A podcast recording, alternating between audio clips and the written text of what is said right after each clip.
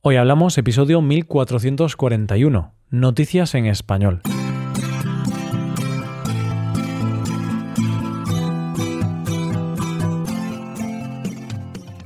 Bienvenido a Hoy Hablamos, el podcast para aprender español cada día.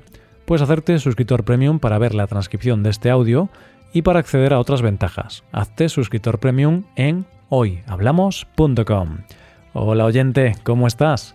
No hay jueves sin noticias, así que vamos a conocerlas. En primer lugar, conoceremos un restaurante que da de comer a los más necesitados. Después veremos cómo se puede encontrar el amor en el lugar más inesperado y terminaremos con una historia sobre el destino. Hoy hablamos de noticias en español. Uno de los problemas más tristes que existen es que todavía haya gente que pase hambre o que no tenga suficiente dinero para alimentarse adecuadamente. Hay familias o personas que tienen problemas para llegar a final de mes y uno de los gastos que tienen que recortar es la alimentación. Pues en la primera noticia de hoy vamos a hablar de unas personas que intentan hacer la vida más fácil a la gente que sufre este problema. Los protagonistas de esta historia son Pachi y Cristina, los dueños de un asador de pollos en Huércal de Almería, llamado El Asador de Pollo Real.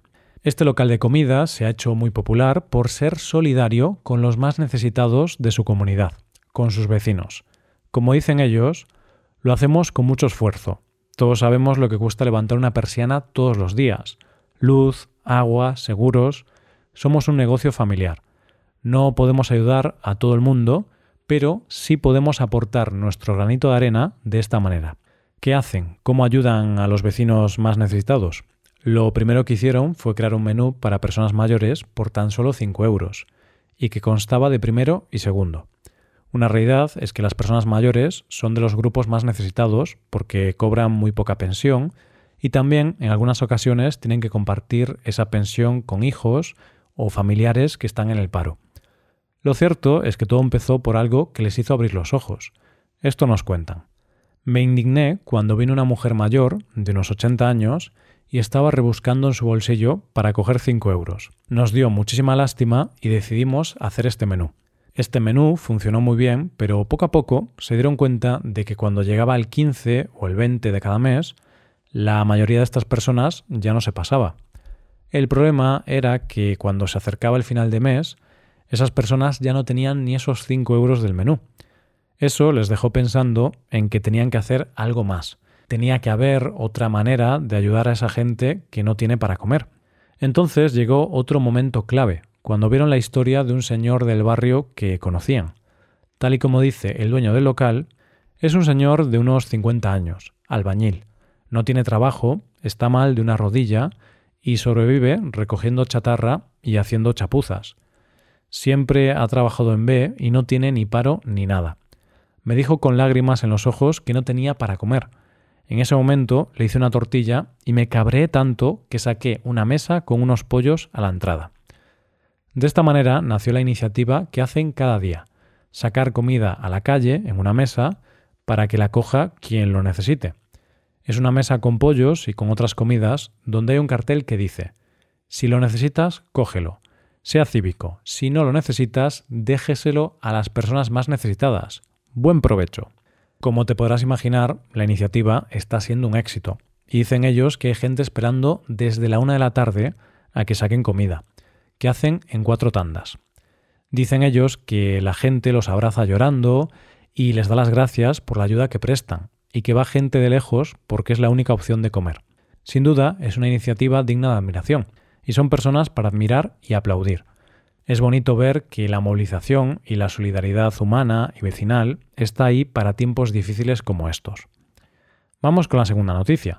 Con el triste fallecimiento de la reina Isabel II, hemos aprendido muchas cosas de los británicos. En primer lugar, saben organizar un buen funeral. Y en segundo lugar, tienen mucha paciencia y son muy respetuosos, porque miles de británicos han aguantado colas kilométricas durante días. Pero hemos aprendido algo más algo que vamos a conocer gracias a la segunda noticia de hoy.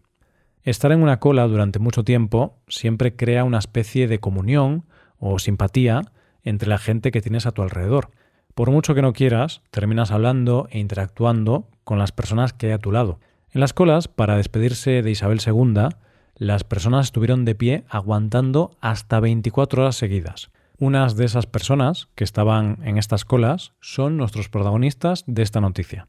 Ellos son Jack y Zoe, y llegaron a la cola por separado, como tantos otros británicos. Estos dos jóvenes, cuando llegó la noche, sobre las diez y media, y viendo que les quedaba una madrugada por delante que compartir, empezaron a hablar.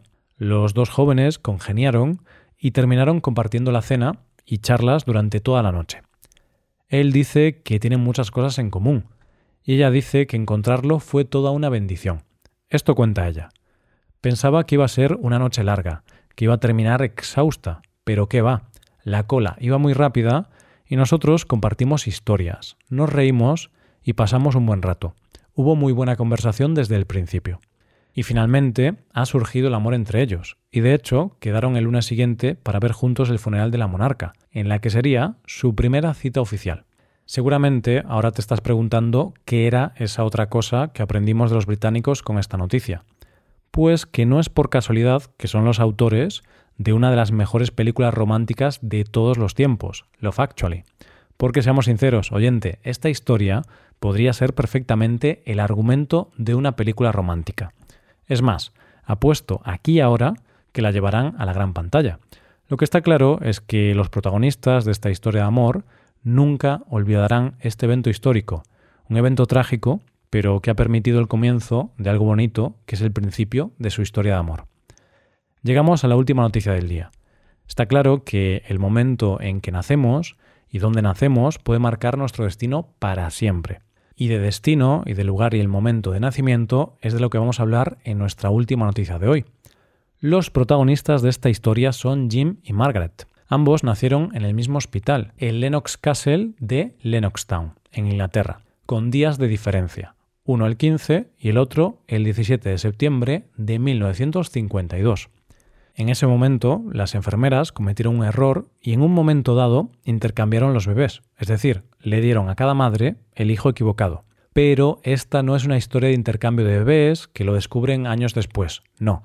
En aquel momento se dieron cuenta del error y lo solucionaron de inmediato. Cada madre salió del hospital con su verdadero hijo. Los destinos de estos dos bebés se separan al salir del hospital. Cuando Jim se va con sus padres al sur de Glasgow, y Margaret al norte de la misma ciudad, aunque después los padres de ella se mudaron y vivían apenas a media hora de distancia. Hay que decir que estas dos familias no se conocían entre ellas. Pero cuando cumplieron 18 años, todo cambió. La casualidad o el destino quiso que un amigo de él se casara con una amiga de ella, y así se conocieron. Jim y Margaret empezaron a hablar, se conocieron, surgió el amor y empezaron a salir juntos.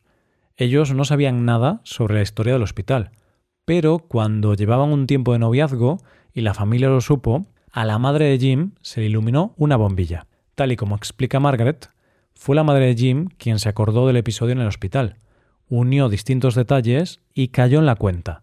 Nuestros cumpleaños eran muy cercanos. Mi apellido era Rafferty y mi padre era policía. Sí, esos dos bebés que intercambiaron en el hospital eran novios 20 años después. Piénsalo bien, las suegras de cada uno de ellos los habían tenido en brazos cuando eran bebés pensando que eran sus hijos. Me parece una historia muy curiosa. Al final, las dos familias se conocieron y compartieron la historia de lo que pasó en aquel hospital hacía 20 años. Jim y Margaret se casaron. Hoy día son los Mitchell, tienen dos hijos, ya tienen dos nietos adolescentes y llevan casados 50 años.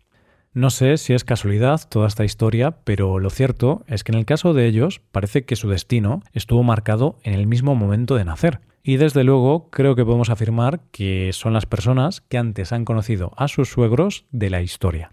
Y esto es todo por hoy, ya llegamos al final del episodio.